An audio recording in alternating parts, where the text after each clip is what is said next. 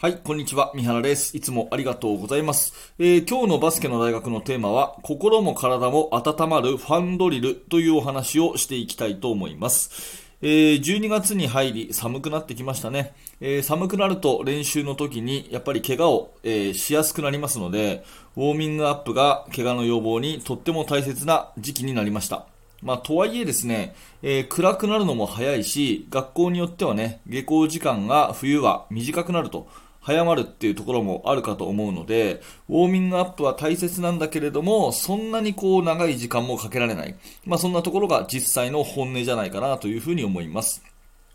まあ、そもそもウォーミングアップの目的って何でしょうかと考えるとですね、えー、体を温めることなわけですよね。えー、心拍数を高めて、えー、そして血流を良くしてですね、えこれから迎える本練習、練習本編の質をいかに高められるかっていうことがウォーミングアップの目的なわけです。まあ、早い話がですね、走らせて体を温まればですね、ウォーミングアップの目的としては達成されるので、それが一番効率のいい、ね、とりあえず走るっていうのが一番効率のいいウォーミングアップだとは思うのですが、まあそうするとなんかつまらない雰囲気から練習が始まるので、それはそれで良くないということになるので、まあ時間も短く済み、えー、効果的に体も温まり、かつ雰囲気も明るくなるというようなウォーミングアップ。これがね、えー、非常に大事になってくるということになります。で、そこで今日の本題のファンドリルなんですけれども、まあ、ファンドリルっていう言葉はですね、えー、まあ、心も体も温まり、そしてバスケットボールの技術も身につく。えそういった楽しいドリルのことをファンドリルっていうんですね。ファンっていうのは、え楽しいファン、とですね、えー、バスケットボールの基礎っていう意味でのファンダメンタルのファン。この二つが掛け合わされた言葉で、えー、短い時間にかつ効果的なウォーミングアップ、そして技術の習得も図れるというね、えー、優れたドリルの総称のことをファンドリルっていうふうに言います。で、ファンドリルはですね、いろいろ、いろいろ数多くありますし、まあ、あなたのチームのね、その対象者に合わせて、えー、作っていくっていうことが一番の理想なんですけれども、まあ、今日はね、そんな中で、絶対に盛り上がること間違いなし、そして技術的な効果、ウォーミングアップとしての効果も間違いなしっていうドリルを一つだけ紹介したいと思います。えー、それはノックアウトシューティングっていうシュートゲームですね。ノックアウトシューティング。えー、やったことない人がいたらぜひ一度体育館で試してください。えー、ノックアウトシューティングやり方を説明いたします。うんと、人数、何人でもいいんですけど、まあ目安は5人から10人ぐらいですかね。えー、1箇所のゴール、フリースローラインに5人から10人ぐらいが並びます。一列に並びます。で、全員がボールを持つ。ね、えー、全員がボールを持って一列に並ぶということです。ボールがまあ、人数分ないよというチームだったら、まあ先頭の4人ぐらい、4つぐらいボールを持っとけばいいですかね。1列に5人から10人並ぶと。で、なるべく多くボールを持って、できれば全員持ってフリースローラインに並ぶという風にします。で、順番にフリースローを打っていくんですが、えー、次の人、えー、一つ後ろの人がシュートを打っていいタイミングは、前の人のボールが手から離れた瞬間に、後ろの人も打っていいよっていう風にするんですね。順番として。ね、フリースローを順番に打っていきます。で、前の人の手からボールが離れたら、次の人が打っていいですよっていう、まあ、これがあのシュートのルール、並び方のルールです。で、フリースローを打ってですね、入ったら、そのボールを拾って後ろの列に並ぶっていう風にします。で、もしフリースローが外れたら、そのリバウンドボールを自分で取って、ゴール下のシュートを入れて、入れたら後ろに並ぶと。まあ、とにかくですね、フリースローを入れるにしても、リバウンドシュートを入れるにしても、とにかく自分のシュートを入れて、後ろに並ぶ。まあ、やり方としてはこれだけなんですね。で、えー、ゲームとして面白いファンなのはこの後からで、えー後ろの人は自分の1個前の人のですね、シュートが入る前に自分が入れちゃうっていうところがこれゲームなんですね。わかりますでしょうか？え後ろの人は前の人がシュートを入れるより先に自分のシュートを入れたら勝ちっていう風なゲームにするんです。まあ、例えば、1個あなたのが並んでて、あなたの1個前の人がフリースローを打ちました。で、外れました。で、そのボールを拾いに行ってる間に、あなたが後ろからフリースローをバシャって決めたら、勝ちなんですね。わかりますかね、えー、そんな感じでですね、えー、リバウンドを拾ってる間にあなたがフリースローを入れるとか、まあ、または、あなたもリバウンド取って、あなたもフリースローが外れたんだけども、リバウンドを取って、ゴール下で前の人よりも先に入れたら、ね、えー、勝ちっていう風にするんですね。で、え、負けた人、入れられちゃった人、この人はノックアウトっていうことで、えー、ゲームオーバーです。えー、列から、あの、並並ぶのをやめて外に出るという感じですね。で、これが1人、最後の1人が生き残るまでやるっていうことになります。どうでしょう？ラジオなんで絵がないんですけれども、えー、伝わるでしょうか、えー、簡単におさらいしますね。フリースローラインに並びます。前の人が打ったらあなたも打っていいです。はい。そして前の人が入れるよりも先にあなたが入れたら、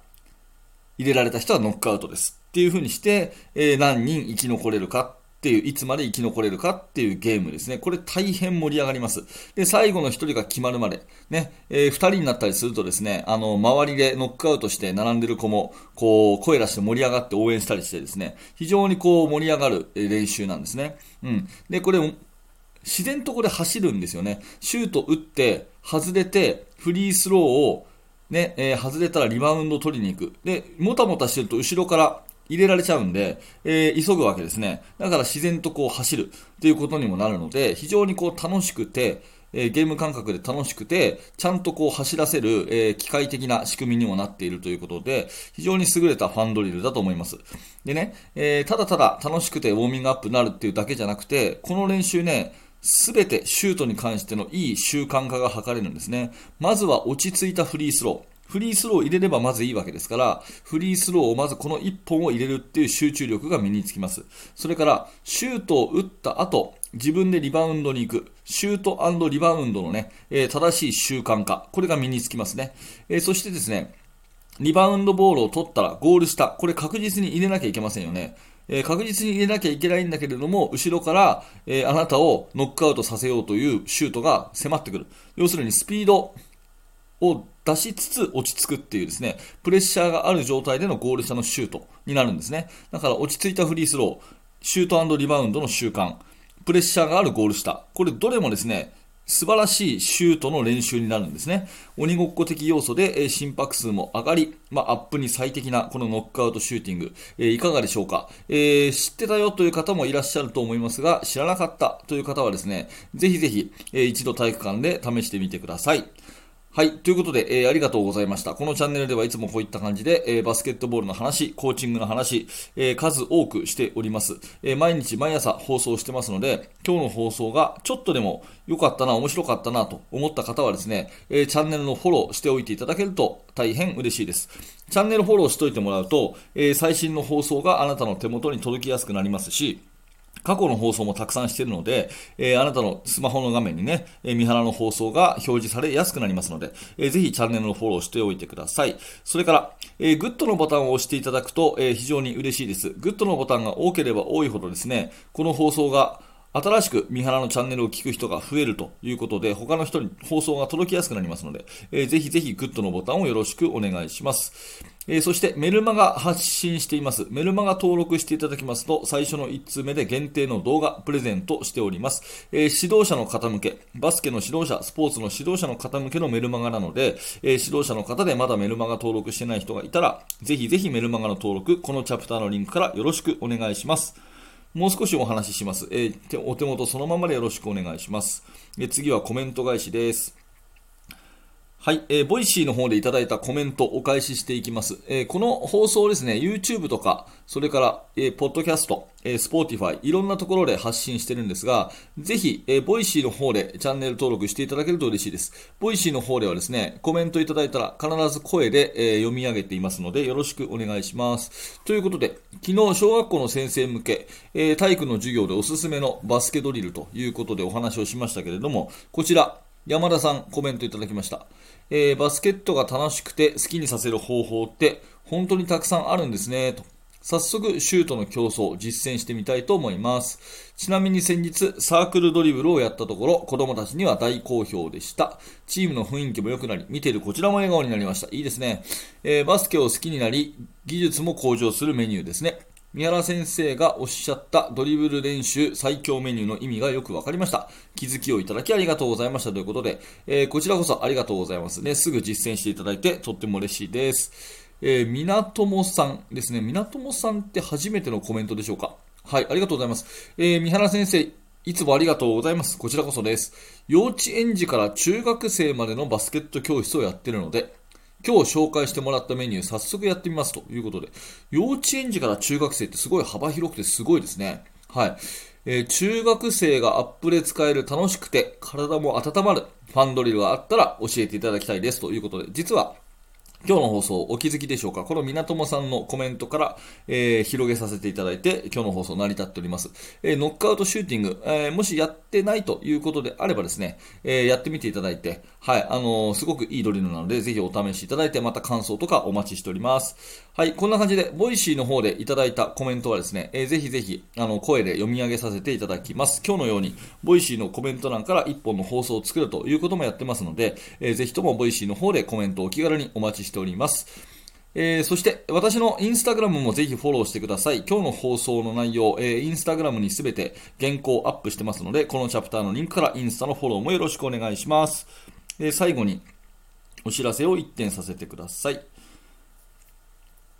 えバスケの大学研究室というオンラインコミュニティでは、え現在進行形で手掛けている最新のチーム作りについて、えほぼ毎日三原が記事を投稿しております。えー、Facebook からの参加、そして YouTube メンバーシップからの参加、えこのどちらかが選べるんですけれども、最近 YouTube メンバーシップの方で聞いていただく方が非常に増えて、本当にありがとうございます。Facebook で毎日のようにですね、2000文字から3000文字の記事を投稿していて、それを読んでもらうっていうそして交流するっていうのが Facebook なんですけど、あの、その、まあ、交流とかは別にね、いらないんだけど、えー、その記事だけ聞きたい。記事だけラジオ感覚で聞き流しで倍速再生で聞きたいという方は、えー、YouTube メンバーシップの方をお勧めしております。えー、いずれにしてもですね、一度、えー、この案内ページ載せてありますので、リンククリックしていただいて、案内ページ覗いてみていただけると大変嬉しいです。よろしくお願いします。